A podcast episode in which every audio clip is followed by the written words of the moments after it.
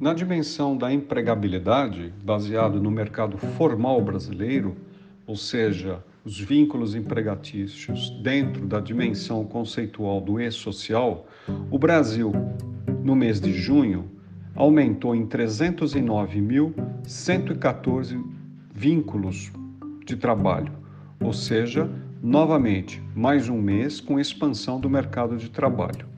O Sudeste aumentou mais da metade desse número, ou seja, foi responsável por 160.377 vínculos, e o estado de São Paulo, a grande parte do Sudeste, ou seja, aumentou em 105.547 vínculos. Então, o estado paulista cresceu muito na dimensão do emprego formal.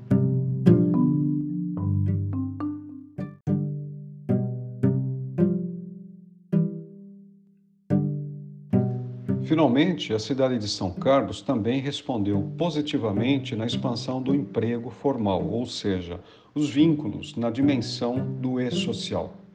O estoque de trabalhadores passou para 77.031, um crescimento de 0,5% em relação ao mês de maio, um total de admissões no mês de junho de 2.921 e 2.527 desligamentos, ou seja, o saldo da cidade de São Carlos no emprego de vínculos formais aumentou em 394 trabalhadores, extremamente positivo para a cidade e que revela aí mais um mês, também a exemplo do Estado, de expansão. Nesse sentido, os setores produtivos, especialmente serviços, agropecuária e comércio, registraram bons números de expansão a, a indústria e a construção civil perderam discretamente um pouco de, de vínculos de trabalho. Podemos dizer que foi mínimo essa redução.